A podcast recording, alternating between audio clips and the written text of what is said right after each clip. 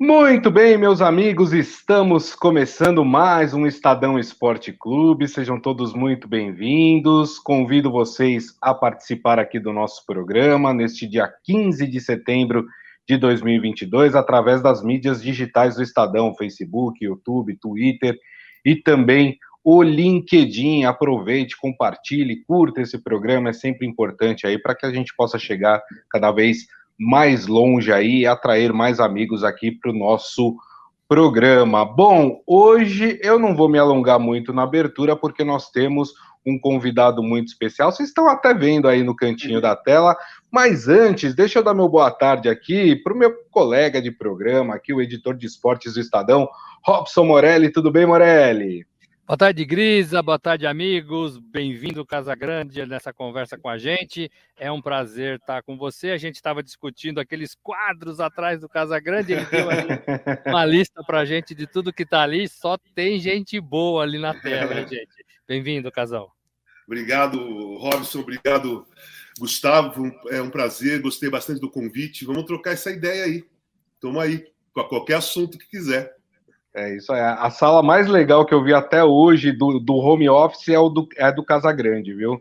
E realmente a decoração é muito bacana. Então, como vocês viram aí, Walter Casagrande Júnior aqui com a gente hoje. Vamos bater um papo muito legal.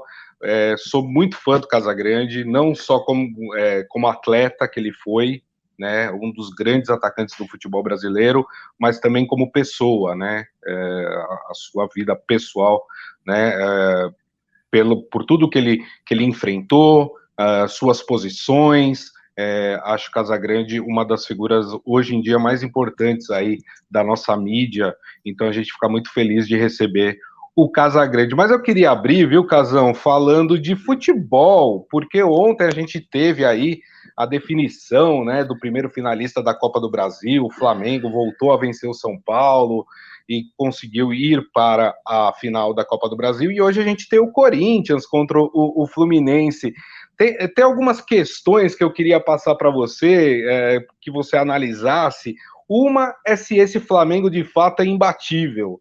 A outra é quem, claro, vai ser o adversário, quem você espera que seja o adversário do Flamengo nessa final. E também a gente queria falar um pouco sobre o futuro de Rogério Ceni e desse São Paulo, né? Será que o Rogério Ceni consegue aí uh, se manter no cargo no São Paulo? Mas vamos falar desse Flamengo primeiro. O Flamengo é imbatível mesmo, Casão? Cara, o Flamengo, quando o Dorival entrou, é o time que melhor joga futebol. É o elenco, é o melhor elenco técnico que tem no Brasil, provavelmente na América do Sul, né? O, eh, a, a técnica, a habilidade, é, o entrosamento, principalmente do meio para frente, é o mais forte. É, o do Palmeiras é muito forte também, mas é um outro tipo de, de, de elenco. É um elenco mais é, coletivo, né? É, não, não, define muitos jogos em jogadas individuais, o Flamengo não. O Flamengo pega uma bola, tem uma tabela, enfia ali no. O Arrascaeta faz o gol. O Pedro faz gol, Gabriel faz gol, Everton faz gol. Então, é, nesse momento, é, vai ser difícil o Flamengo perder os dois títulos que ele vai disputar, que é a Copa do Brasil e que vai ser a Libertadores. Mas isso não significa que será fácil. Na Libertadores, principalmente, vai pegar uma, uma equipe indigesta.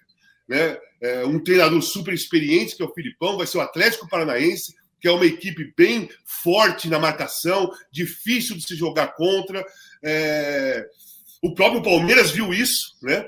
Foi eliminado pelo, pelo, pelo, Atlético, pelo Atlético Paranaense. Só que assim, é um jogo só e alguém tem que ganhar para ser campeão. Então, isso, na minha opinião, favorece um pouco mais o Flamengo.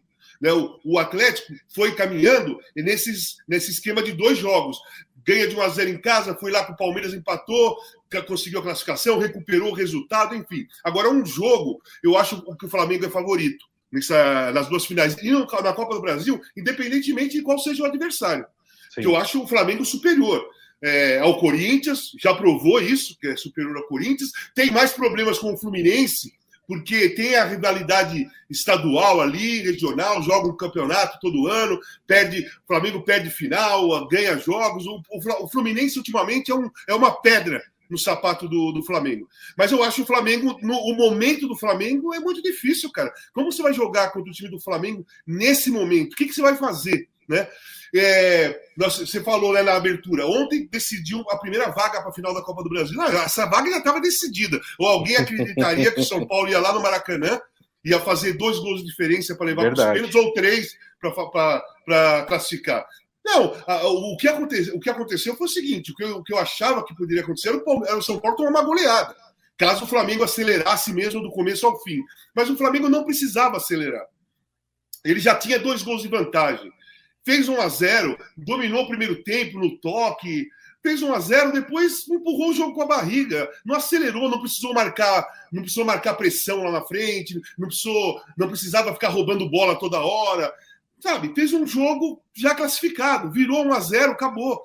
Estamos é, dentro. Então, encarar esse Flamengo assim, jogando seriamente, que vai ser igual o que vai acontecer nas duas finais, né? O Flamengo ali sério, precisando ganhar o jogo, sabendo que é melhor que o adversário, não dando espaço para o adversário jogar, movimentação, técnica. Ah, é muito difícil bater o Flamengo nesse momento.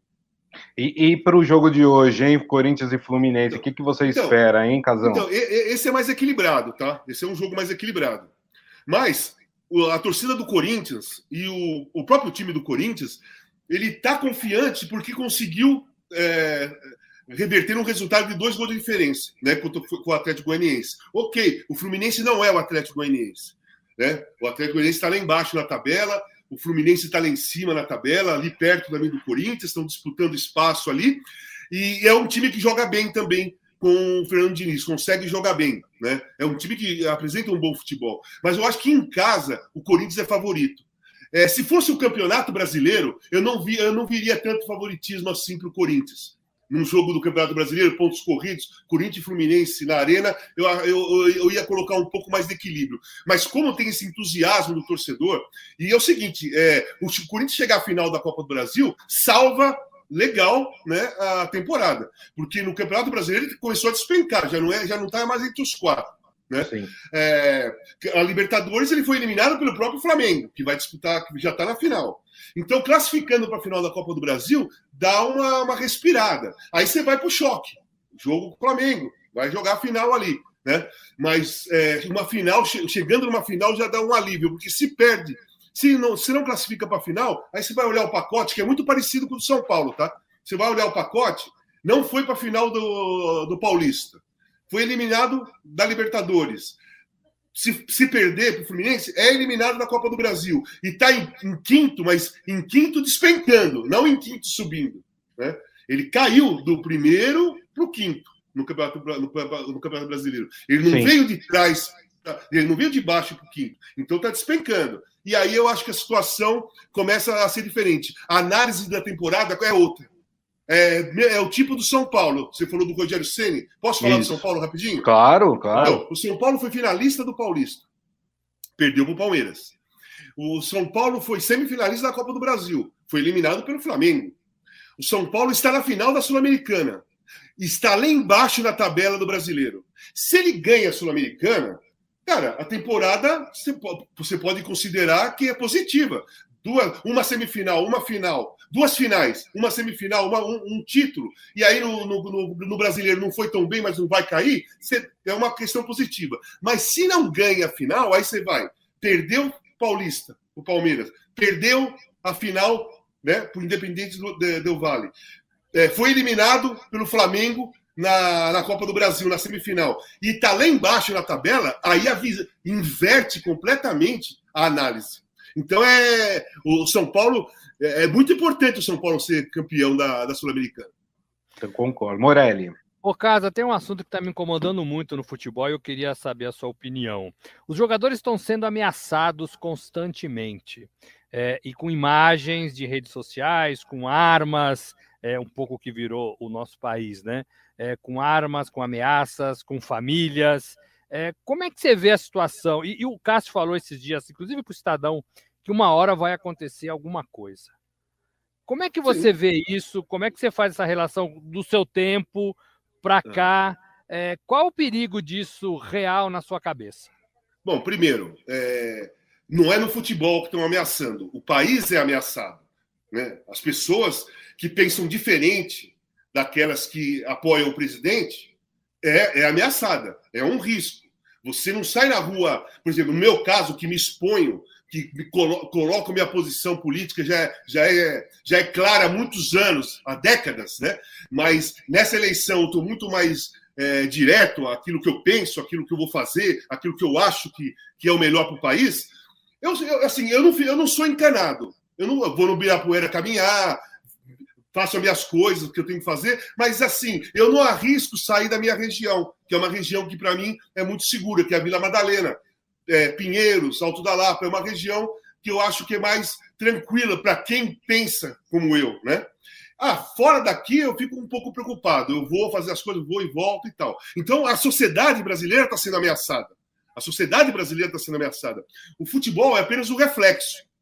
É, nunca o futebol, nunca. Eu, primeiro, assim, eu não gosto do termo mundo do futebol. Eu não gosto do termo universo do futebol, porque isso facilita é, crimes. Né? Então o cara vai para dentro do estádio, ele pode ser racista, homofóbico, pode ser machista, agredir, xingar, ofender, até matar, até violência tem dentro do campo e o cara vai embora para casa. Na rua você vai preso. Na rua a polícia chega e te prende. E lá dentro do estádio não. Então nós temos que quebrar essa cultura de mundo do futebol, universo do futebol. O futebol faz parte da nossa sociedade e ele é o reflexo do que acontece na sociedade. Demora para chegar no futebol? Demorou, vai demorando para chegar no futebol. A, a, a, grande violência, mas chegou. Chegou desde, do, desde o ano passado. Já é, atacaram bomba no ônibus do, do Bahia. Bahia. O, da, o, Danilo quase perdeu a visão. Né? Uhum. Fizeram isso com o Grêmio, São Paulo, com a torcida do, com o time do Santos. Já fizeram com vários. O Fagner foi ameaçado, Paulinho foi ameaçado, o William foi embora porque estava sendo ameaçado, a família. O Cássio foi o Cássio... agredido dentro de campo por um torcedor do Santos, do né? Santos. Não, e foi ameaçado por torcedores do Corinthians. O, o Corinthians está vivendo esse ano graças ao Cássio. E os caras ameaçam o Cássio. Então eu concordo plenamente com o Cássio. Tá? Só que eu já falei isso, que, que alguma coisa vai acontecer desde janeiro. Quando começou a, a, violência subir e ficar muito clara, é, muito agressivo, é, muito, muito cara de pau mesmo, dos caras fazerem coisas absurdas, eu já vi, e, e, e ninguém faz nada. Ninguém que eu estou falando é confederação, federações, clubes. E os próprios jogadores também não se manifestam, não tomam uma atitude. Só vai começar a tomar atitude o dia que aconteceu uma desgraça. Aí é tarde. Aí é tarde. Porque uma desgraça é uma tragédia, gente. É uma tragédia, né? Então eu acredito muito também, sou muito preocupado com isso e concordo com o Cássio plenamente. Está para acontecer alguma coisa grave a qualquer momento com um jogador de futebol ou com um familiar de jogador de futebol. Morelli. É, é, é, um pouco isso que eu penso também. É, eu queria, eu queria, é, eu também acho que a, a, o futebol não tem que ser excluído né, da sociedade do que acontece na sociedade. Eu acho que isso é uma falha de federação, de CBF, estou dando nome aqui: Federação Paulista, federações estaduais, CBF, clubes de futebol, clubes de futebol. Né? Governos é, estaduais, governos, governo federal. Governo federal. É, então, assim, é preciso repensar isso ontem, né? Ontem porque eu tô com o Cássio também, tô com você nessa de que alguma grande tragédia vai, vai acontecer um dia. É, você começou a falar um pouco do Rogério Ceni do São Paulo, só para voltar, o que, que você pensa do Rogério Ceni? Olha, eu acho o Rogério, eu gosto do estilo do Rogério trabalhar o time. Eu gosto como ele coloca o time, eu gosto como ele pensa futebol. Eu gosto como ele pensa futebol. Só que eu não, eu não gosto, não concordo com muitas entrevistas dele, principalmente depois de jogo, que normalmente 90% é, quando o time dele toma um gol ou perde, é falha dele, não tem mérito do adversário. Quer dizer, parece que o adversário só atacou porque o São Paulo falhou. Então, algumas entrevistas do Rogério eu não concordo. E algumas vezes as modificações no time durante uma partida, eu acho que ele exagera. Eu quero eu pego como exemplo São Paulo, Corinthians São Paulo no, na, na Neoquímica Arena, o Campeonato Brasileiro, que o São Paulo estava vencendo por 1 a 0 no primeiro tempo, amassando o Corinthians, amassando o Corinthians completamente. O Corinthians não, não conseguia jogar, o Cássio salvou no primeiro tempo naquele jogo. Na virada, ele fez três, três alterações. Ele, ele modificou o modo da defesa, é, o estilo da defesa, que era três zagueiros, ele passou para uma linha de quatro. Ele fez várias, três modificações que modificou completamente o domínio do São Paulo. Aí o Corinthians dominou e acabou empatando o jogo. Então, muitas vezes, eu acho que ele não tem que mexer em nada e ele quer mexer. Ele, principalmente no intervalo, esse jogo do Corinthians São Paulo não tinha que mexer em nada. Vai para o segundo tempo, o time dele dominou o primeiro tempo todo. O quem tinha que pensar em, em tentar quebrar esse domínio era o Vitor Pereira. Ele não tinha que fazer nada, era só entusiasmar, motivar e vamos para o segundo tempo. Aí no segundo tempo você começa a alterar a, equipe na hora que precisa. Então, muitas vezes eu acho que ele quer é, ter o dedo dele é, em alguma reação do São Paulo no jogo, sabe? Quer fazer uma alteração para mostrar que muda bem e tal. E o treinador, quando fica nessa, não dá certo, cara. O treinador tem que respeitar o campo sabe? Treinador, treinador bom, respeita o campo, sabe? É, hoje em dia, o cara tem cinco alterações para fazer, né? Você pensa que até poucos anos atrás, na minha época, vai, vou pegar lá nos anos 80, 90, que eram só duas alterações para fazer. Só duas alterações para fazer. E os treinadores respeitavam mais o campo. Porque o time dele estava jogando bem, ou o time dele não estava tão bem, ele tentava consertar, porque ele só tinha duas alterações, ele tentava consertar com os jogadores que estavam em campo. Hoje, com a facilidade de cinco, muitas vezes o treinador é, é precipitado, é impulsivo na troca. Muitas vezes ele acha que, pô, tenho cinco alterações, eu vou tirar esse, vou pôr o outro, vou tirar aquele, vou pôr o outro, e de repente ele pode muito bem é, continuar do jeito que ele está, se o time estiver bem, ou no intervalo fazer uma modificação tática. Né? Não precisa ser desesperado ou impulsivo ou precipitado para fazer alterações. Eu acho que hoje em dia alguns treinadores é, fazem isso. Perfeito. A não ser, cara, a não ser que você está tendo, você tá, o seu, o seu time está sendo dominado e um setor, um determinado setor, está falhando é, muito, falhando, falhando grotescamente, falhas que está colocando em risco o resultado, você vai e tira aquele jogador que tá, que não está bem, que não entrou no jogo, você coloca outro. Mas quando o jogo não, não, não, não exige nenhuma modificação de jogador, eu acho que tem que esperar, não tem que se precipitar. Acho que nesse jogo ele até tirou o Reinaldo, que era um dos melhores que estava. Sim, o Reinaldo era o melhor do primeiro tempo. O Reinaldo estava sendo. O, Re, o Reinaldo era um lateral que estava sendo o ponta. O cara que, que. Eu não lembro quem era no lado direito, acho que era o Watson, talvez. Eu não lembro, o Mantuan, que estava tendo que marcar o Reinaldo ao invés de ser marcado. Isso. E ele tirou o Reinaldo. Exatamente, foi essa alteração que me incomodou. Perfeito. Gustavo. Bom, é, daqui a pouco eu vou querer voltar ao assunto política, porque muito se discute se os atletas têm que ter posicionamento político, né? E, e eu vou querer falar um pouco sobre isso, mas antes deixa eu passar aqui para a turma que está nos assistindo, né? O pessoal está falando aqui do Casagrande, ó, o Pedro Luiz Brum Cardoso falando que o Casagrande é super autêntico, o Adi Armando falando que a maior representação e lembrança que ele tem como corintiano deste super cara é a torcida do Corinthians cantando Volta Casão, teu lugar é no timão. e ele está perguntando, Casão, para você, se você tem alguma vontade de trabalhar no futebol em algum clube. Cara, não, não tenho, não. Eu acho que não é meu perfil, sabe? É a mesma coisa que as pessoas me perguntam, pô, por que você não, não é candidato a alguma coisa, né? Já que você se posiciona tal. Eu fui até é, convidado para ser candidato ao Senado nessa eleição agora, pelo PT, mas não é minha praia. Não é minha praia. Minha praia é ser cidadão brasileiro, exercer minha, as minhas posições como cidadão brasileiro. Eu não sou formado como político. Eu não sei, eu não tenho a mínima ideia o que, que eu poderia fazer lá dentro, porque eu, talvez eu fosse me incomodar muito, que eu vou com umas ideias é, essas que eu falo, vou querer armar lá, você chega lá, você depende de um monte de gente, e não é minha praia. E, e, e, no futebol também, eu já tive duas chances, né? Na mesma época, eu fui convidado pelo São Paulo e pelo Corinthians, no mesmo momento, lá atrás. E eu me empolguei e fiquei tenso. Vários dias, eu não eu dormia com o celular ligado, porque eu achava que eu ia receber um telefonema de madrugada que ou São Paulo ou Corinthians ia me contratar, né? Porque eles estavam interessados mesmo, São Paulo principalmente. Cara, aí, quando, quando eu percebi que eu estava ficando ansioso, eu não estava conseguindo dormir direito, sabe? Eu estava é, é, preocupado, sabe? Eu falei, eu, eu, sentei e pensei comigo, o que, que eu quero da minha vida? eu quero ser, eu quero ser treinador de futebol, então eu vou sair da TV e vou me colocar no mercado. Ou se eu não quero ser treinador de futebol, eu vou, vou ficar na TV e vou, vou falar publicamente que eu não quero trabalhar no futebol. E eu escolhi essa segunda hipótese.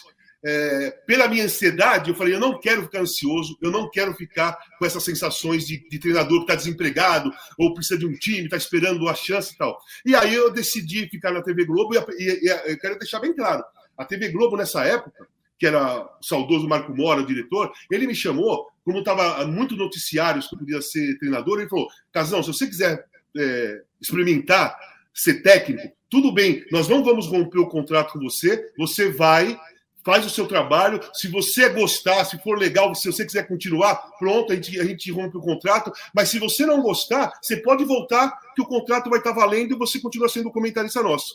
Então eu tinha toda a facilidade para poder tentar, né? Ou me empolgar com essa situação. Mas mexe muito com o emocional, cara. Eu não sei como esses treinadores conseguem, sabe? Eu não sei, sabe, a ansiedade que dá, uh, o pensamento que dá, você pensar em futebol o tempo todo, o que, que você vai fazer, não é a minha. Então eu desisti lá atrás, 2003, 2004, e aí falei claramente que eu não sou não quero ser diretor de futebol, não quero ser gerente de futebol, não quero ser treinador. Eu sou um cara agora que eu sou comentarista, sou colunista de futebol, eu faço parte da imprensa. Eu não sou Sim. formado em jornalismo esportivo, mas eu faço parte da imprensa há, há 27 anos. É, eu comecei na ESPN, então faz, faz muito tempo. Eu sou mais tempo é, um jornalista esportivo, no caso, do que eu fui jogador de futebol. Eu só joguei futebol há 13 anos. E eu estou há 27 trabalhando como comentarista, colunista e tudo mais. Então eu nem, eu nem me considero mais um cara ligado ao futebol propriamente dito. Eu sou eu, eu me considero um cara que analisa o futebol, sabe? É isso. Perfeito. Achei interessante, você falou que recebeu até uma proposta para para sair como senador aqui por São Paulo, né? Aí eu fico imaginando que você teria como adversário lá no Senado o Romário, né? Dois atacantes jogando em lados opostos, né? É, ainda bem, né? Lados opostos, né? Olha, não tenho nada contra o Romário. Achei, acho um absurdo ele ter virado casaca e apoiar o, Jair Bolsonaro. Ele foi contra o Bolsonaro logo no início, criticou várias vezes, se posicionou e de uma hora para outra virou para o lado de lá. Ok, é, é, é, é, o papel dele, é esse. Não dá para você. Eu não, eu, não, eu, não, eu não consigo, não acho que não, é, que não é certo você criticar ou atacar as pessoas que pensam diferente de você.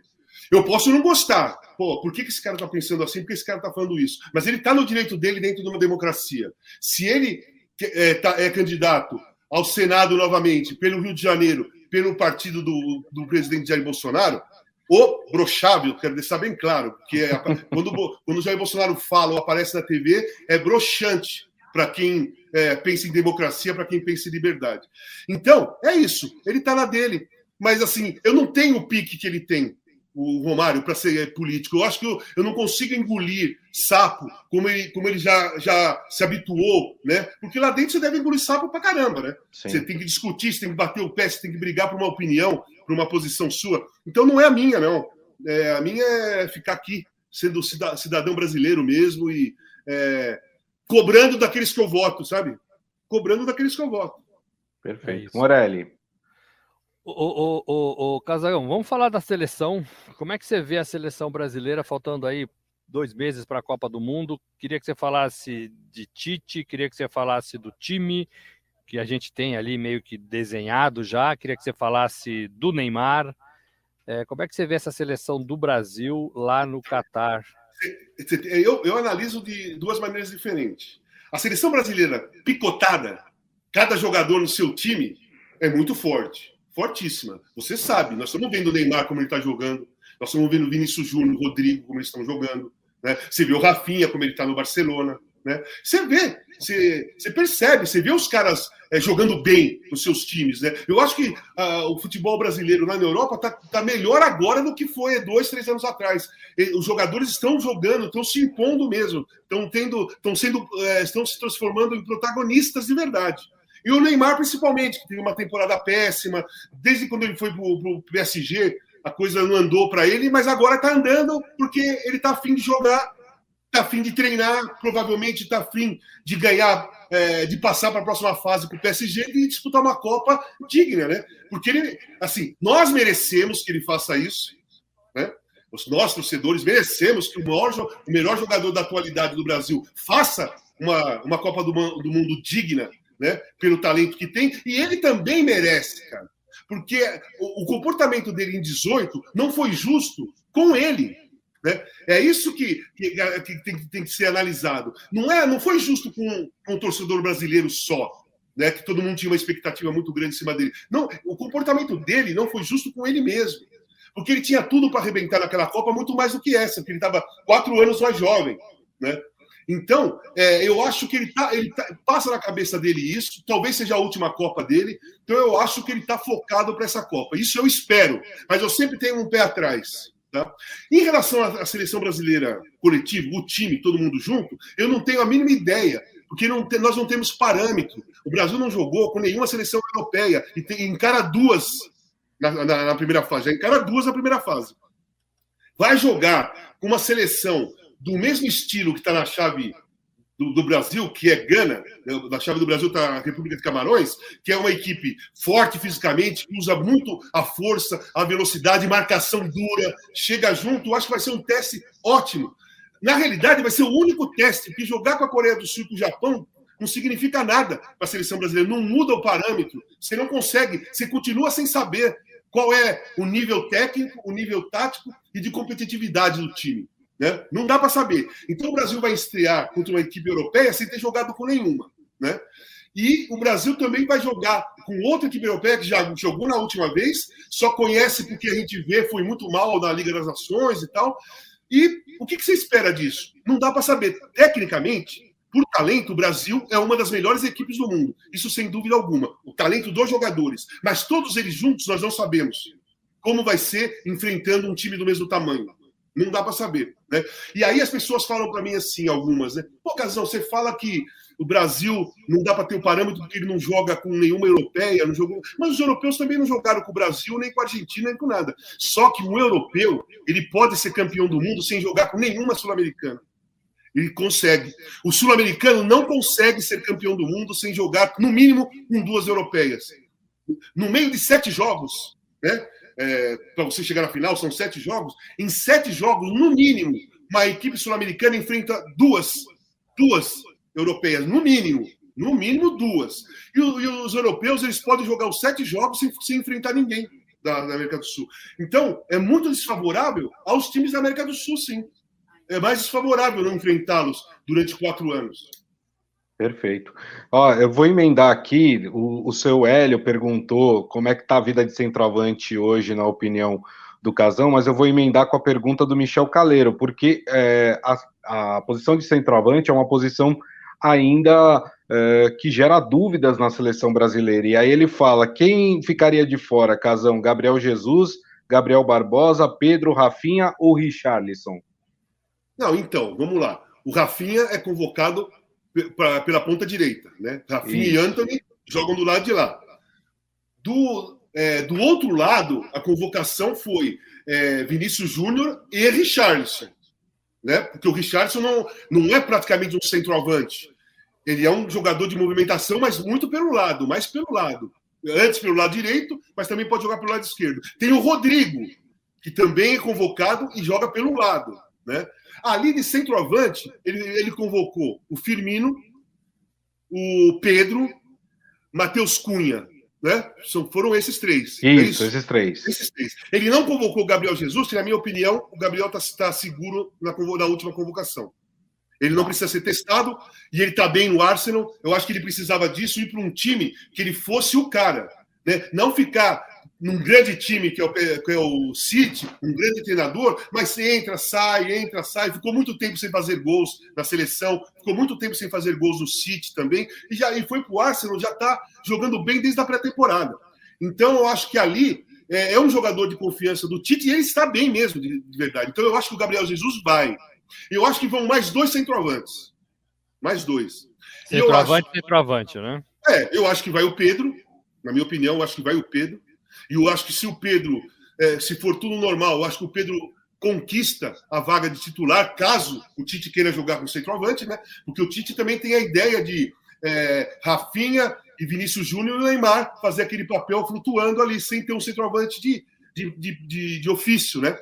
Se ele resolver ter um centroavante, eu acho que o Pedro vai conseguir conquistar essa, essa, essa vaga. Agora, quem fica de fora, eu acho que é, tem mais uma vaga na minha cabeça, né? Tem o Pedro, tem o Gabriel Jesus. Depende da escolha do Tite. Se ele levar o Matheus Cunha, ele vai ter característica igual a do Pedro. Ele vai, se o Pedro não estiver bem no jogo, ele tira o Pedro e põe o Matheus Cunha, a defesa adversária vai. O, o Tite vai depender do, do, talento e do momento do Matheus Cunha quando entrar no jogo. Porque a defesa adversária não vai se confundir em nada. Entra um centroavante de movimentação, técnico e entra outro. Agora, por exemplo, se ele levar o Firmino, e tira o Pedro e coloca o Firmino, a defesa adversária tem que mudar completamente o modo de marcação. Porque o Firmino é de movimentação, ele não fica lá como pivô, ele não fica como referência, ele se movimenta. Então, talvez, até porque o Tite também gosta do Firmino, e o Firmino é um, um centroavante que é diferente dos outros que ele tem, talvez ele leve Gabriel Jesus, Pedro e Firmino. Talvez. Tá, perfeito. Deixa eu só concluir aqui mais uma pergunta, Morelli. O nosso companheiro Márcio Douzan, a gente sabe que o Tite já falou que não fica, né? Depois da Copa do Mundo. É, e ele está perguntando qual seria a sua preferência. Se você fosse o presidente da CBF, Casão, quem você escolheria para assumir o cargo da seleção brasileira? Olha, vou falar uma coisa para você. É, há um tempo atrás, há um tempo atrás, eu tinha certeza que era o. Eu, eu pegaria o Abel Ferreira até um pouco tempo atrás. Mas o futebol muda. O futebol vai mudando. Por exemplo, qual é o melhor treinador do momento no Brasil? Brasileiro ou estrangeiro? Quem é? Dorival? É o Dorival? É o Dorival Júnior. É, é o Dorival Júnior? É o Dorival Júnior, aquele que está treinando melhor. Ele pegou o Flamengo e o Flamengo explodiu. Você, a gente levaria. As pessoas pensam no Dorival Júnior? Ninguém pensa no Dorival Júnior. Ninguém pensa nele. Treinador brasileiro, no momento que está fazendo um ótimo trabalho há dois, três anos ou há dois anos seguidos, não tem. Não tem. Não tem. O único cara que está dois anos, já partindo para o terceiro ano, sendo vencedor, bicampeão da Libertadores, campeão paulista, já ganhou Copa do Brasil e tal, é o Abel Ferreira. Eu não tenho um mínimo preconceito com treinadores estrangeiros. Para mim, treinador é treinador cara está aqui, treinador é treinador. Muito se falava do Guardiola até pouco tempo atrás, e o Guardiola nunca trabalhou no Brasil. É um treinador espanhol maravilhoso que trabalha na Inglaterra e as pessoas pensavam em trazer ele para trabalhar no Brasil.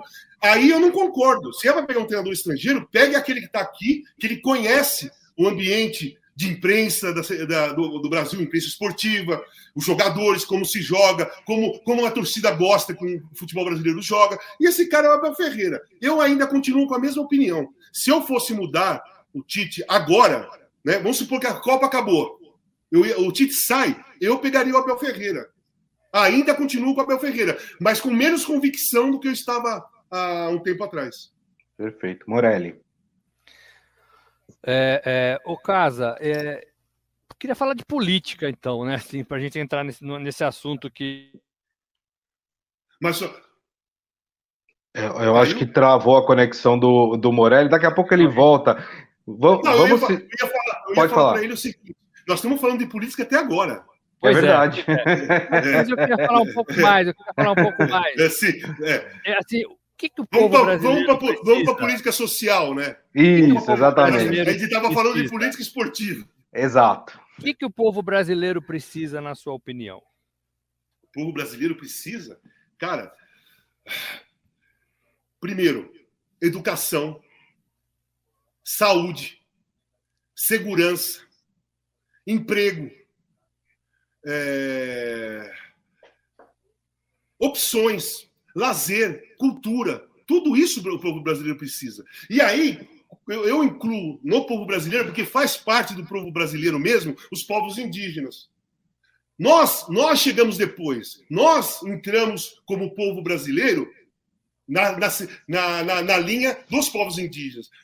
Então, o que, que o Brasil precisa? Parar com o desmatamento da Amazônia, parar com o garimpo ilegal, ter proteção para os povos indígenas, fazer a demarcação de terras indígenas.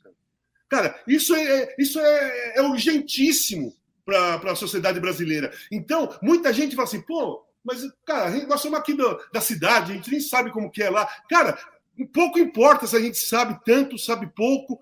Não importa, é direito. É justo. Estão assassinando os povos indígenas. Um, um líder indígena, pouco, poucos, poucos dias atrás, foi assassinado com um tiro pelas costas. É? Garotas, garotas Yanomamis foram é, estupradas, pouco tempo atrás também.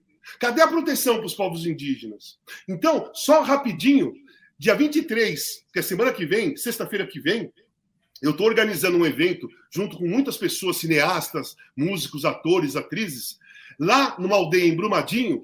O evento se chama Sem Demarcação de Terra Não Tem Jogo.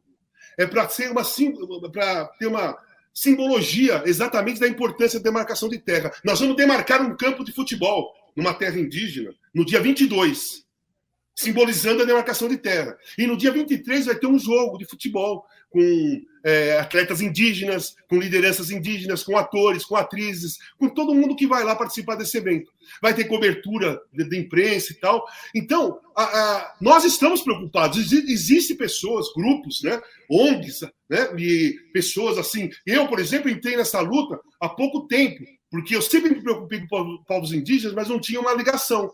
E eu acabei conhecendo, trabalho com todas as lideranças indígenas. O meu, o meu papel com eles é dar visibilidade e é isso que eu vou fazer nesse evento. Então, o povo brasileiro, nesse momento, ele precisa de tudo, cara. É uma coisa incrível. É, faz tempo que eu não vejo uma eleição que o povo brasileiro precisa de tudo de volta.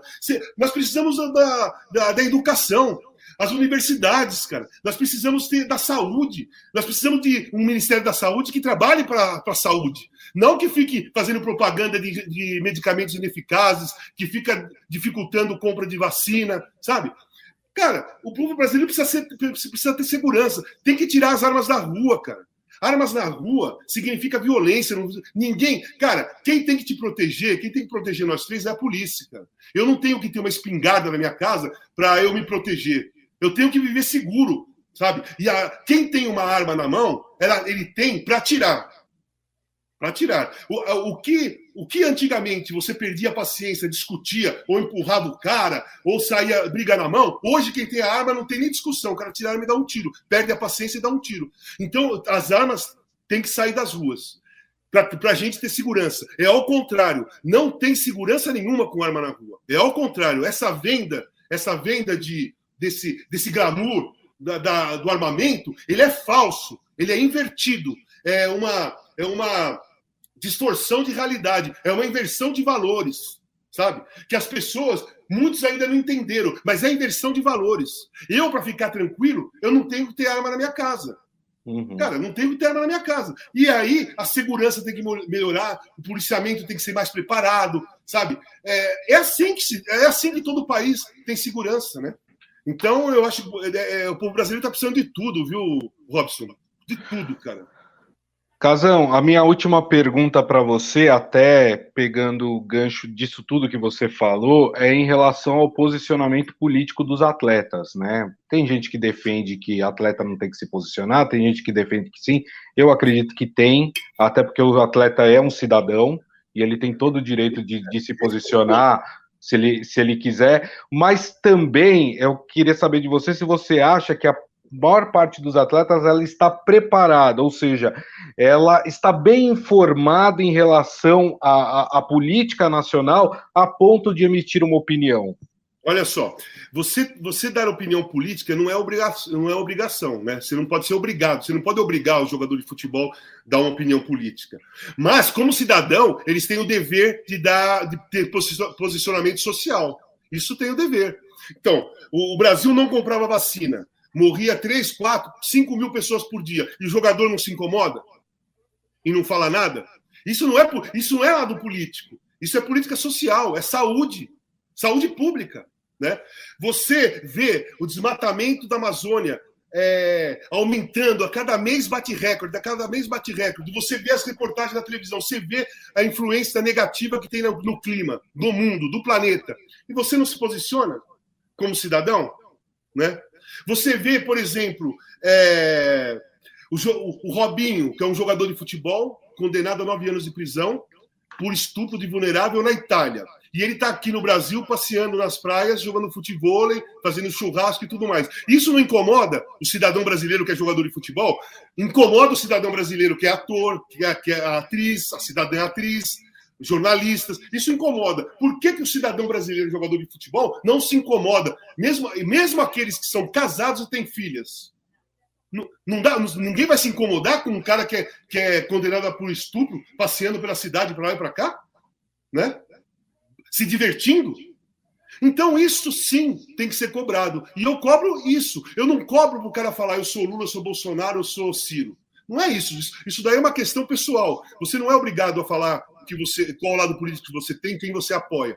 Mas como cidadão brasileiro, eu acho que é um dever você se posicionar na política social do país. Nas, na, nas dificuldades que o país está atravessando. A voz do jogador de futebol, ela, ela tem eco, ela voa, as pessoas prestam atenção. Talvez seja a classe que dê mais entrevistas, ou que fala mais, né? ou que tem, tem mais visibilidade. Né?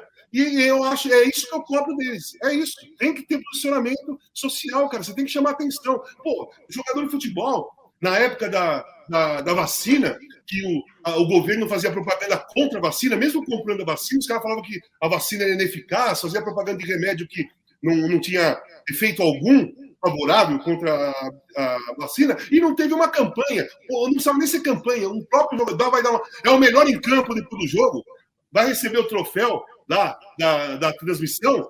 Cara, pô, obrigado, pô, obrigado pelo troféu, tudo, mas eu queria dizer o seguinte: nós precisamos se vacinar. Não deixem de se vacinar.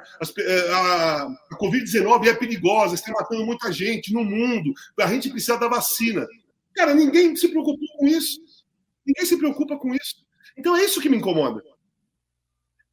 Perfeito. Morelli, sua última pergunta para o Casão. É, eu combinei 40 minutos e estou aqui cumprindo o meu combinado com a Vanessa. É, é, é ele que mandou fazer. O caso... Aí, eu combinei. Desculpa, é, Vanessa. Não, eu, eu, eu, só queria saber como é que está o casão com, esse, com essa nova vida fora da Globo, correndo no Ibirapuera, eu acompanho ali algumas fotos, é, é, com novos, novos trabalhos. Eu queria que você falasse mais de você aqui nesse finalzinho. Então vamos lá. eu passei 25 anos na TV Globo. Tá? Por 22 foi maravilhoso. Depois, nos últimos três, já não foi tão é, confortável, nem para mim, nem para a nova direção.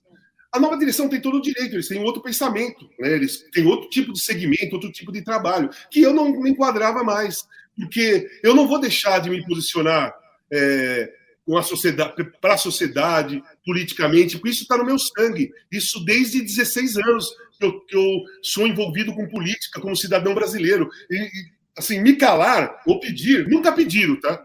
Nunca pediram. Mas como estava caminhando para isso, eu estava querendo sair e eles também estavam querendo que eu saísse. E foi um acordo, eles me chamaram, né? Vamos fazer o um acordo tal. Fizemos o um acordo, eu saí. A partir do ponto que eu saí, é, eu percebi o impacto que teve a minha saída positivamente para mim, porque todo mundo começou a me convidar para entrevistas, né? E eu percebi que todo mundo queria ter interesse em saber é, das minhas opiniões, e eu tinha que pedir autorização para a Globo, e muitas vezes a grande maioria não era autorizado. Então eu comecei a atender as pessoas, e logo em seguida, logo no primeiro dia, o UOL me procurou e a Folha me procurou também para ser colunista. E eu, é, é, eu, a coisa que eu estava tendo mais, pra, mais prazer nos últimos anos era escrever para o GE. Eu não estava mais com tanto prazer de comentar os jogos, porque eu estava me sentindo um pouco preso. Assim, eu não estava não tava me sentindo tão livre assim como eu era antes, né? Então, é, veio, veio esse convite para escrever, topei na hora, porque eu tenho total liberdade para escrever o assunto que eu quiser. É lógico que eu, não, é, eu tento fazer mais vezes o futebol, mas eu sou livre para escrever sobre outras coisas, tá? Isso aí está me dando muito prazer. Então eu estou me sentindo livre, cara. Eu sou um cara que eu trabalhei isso quando eu fiquei internado, que é o instinto de liberdade. Eu tenho um instinto de liberdade dentro de mim muito grande, muito grande. E por muitos anos eu não soube lidar com aquilo. Por muitos anos eu pensei que liberdade era fazer tudo. Para eu me sentir livre, eu tenho que fazer tudo. E eu fiz tudo, passei do ponto e acabei quase morrendo. Né? Várias vezes corri o risco de morte, Fui, fui internado, trabalhei um pouco isso e eu não consegui mudar isso. Eu tenho um instinto de liberdade muito grande. Só que hoje eu sei que a liberdade, para você se sentir livre, você tem que ter um limite. Você tem a liberdade, para ser liberdade mesmo, você tem que colocar o seu limite. Né? Então eu uso todo o espaço de liberdade que eu tenho para curtir, para ir no teatro, ir no cinema, tomar um café, sair para jantar, conversar, é, escrever meus textos, ser convidado para participar de, um, de, um, de, uma live no Estadão, sabe? Cara, é, é isso aí. Eu estou muito feliz com isso, cara. Eu estou muito feliz com isso. Porque a minha questão é. Financeiramente, eu ganho muito menos, obviamente. Eu ganhava muito bem na TV Globo, eu ganho muito menos. Mas eu estou feliz, entendeu? É, é, é, chega um ponto é, que a felicidade e a liberdade é muito importante para mim. Né? A questão financeira vem de acordo com o meu trabalho sabe? Estou trabalhando, estão gostando dos meus textos, tal. Você vai evoluindo, de repente chega uma proposta de alguma TV, chega alguma proposta de alguma coisa e você vai, você vai. Eu não tenho mais a expectativa de ter um contrato só para ganhar bem. Não, eu sei que eu vou ter que trabalhar. E eu tenho essa disposição toda para trabalhar, porque eu gosto do meu trabalho. Eu gosto de, de ser é, de fazer um trabalho jornalístico ali, esportivo ou não, sabe? Eu gosto, eu curto pra cacete. Eu escrevi uma coluna sobre Titãs, sabe? Escrevi uma coluna sobre Rock in Rio, sabe? Eu gosto disso. Então eu tô feliz com isso, sabe? Eu tô me sentindo bem com isso. E não tenho nenhuma, não tem nenhuma questão negativa com a TV Globo, muito pelo contrário.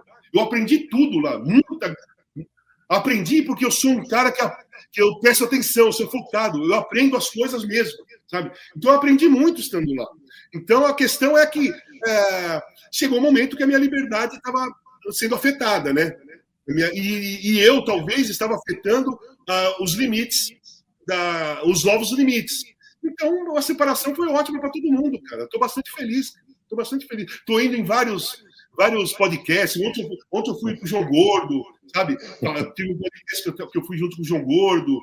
Pô, já fui, uh, fui na Prioli, que vai passar no sábado. Meu, já fui na, eu fui na Kátia, na Bandeirantes, um programa mais popular, de, de dia de semana à tarde. Cara, é, a porta abriu e eu estou me sentindo livre para fazer aquilo que eu tenho vontade de fazer, aquilo que eu desejo. Eu não sou obrigado a fazer nada mais, ou não fazer também. Eu tenho total poder de escolha. Isso é muito bom. Eu ia falar isso, liberdade é escolher. É isso. É. E o importante no final de... é, e o importante no final de tudo, né, Morelli, é ser feliz, né? Esse é o no final é a nossa busca eterna, é ser feliz, né? Quando, quando você começa a empurrar a vida com a barriga, você está começando a correr riscos na sua vida. Você não, é, não dá para empurrar a vida com a barriga, cara. A vida tem que ser levada com o máximo de prazer que você possa tirar dela. Né? Isso em todas as situações. Em uhum. todas as situações. Então não dá para empurrar a vida com a barriga. Eu empurrei a vida com a barriga um bom tempo, sabe? E vi aonde eu fui parar. Hoje eu não empurro a vida com a barriga, muito pelo contrário, eu estou 100% inteiro em tudo que eu faço. Eu sou bastante intenso. Eu não quero nada pela metade. Eu quero tudo por inteiro, entendeu? É isso aí. Bom, eu queria agradecer aqui mais uma vez a gentileza do Casagrande que esteve com a gente, um papo super bacana, muito legal. Casão, você sabe que você teve aqui a primeira vez agora, a gente vai querer que você volte outras vezes, né? Então, não, não demora para aparecer, aparecer aqui de novo, tá? Quando der, sem problema. Obrigado, viu, Casão, mais uma vez, viu? Obrigado, Robson. Valeu, Gustavo. Muito obrigado mesmo pelo convite. Adorei o papo. E quando quiser, dá um toque aí, se eu puder, a gente troca ideia de novo. É um beijo para você, um beijo para Vanessa, Valeu. a gente se vê. Valeu. Valeu, Valeu Morelli. Um grande abraço para você. Tchau. E para vocês que estiveram conosco, meu muito obrigado aqui mais uma vez. Amanhã, uma da tarde, estaremos de volta com o Estadão Esporte Clube. Grande abraço. Tchau.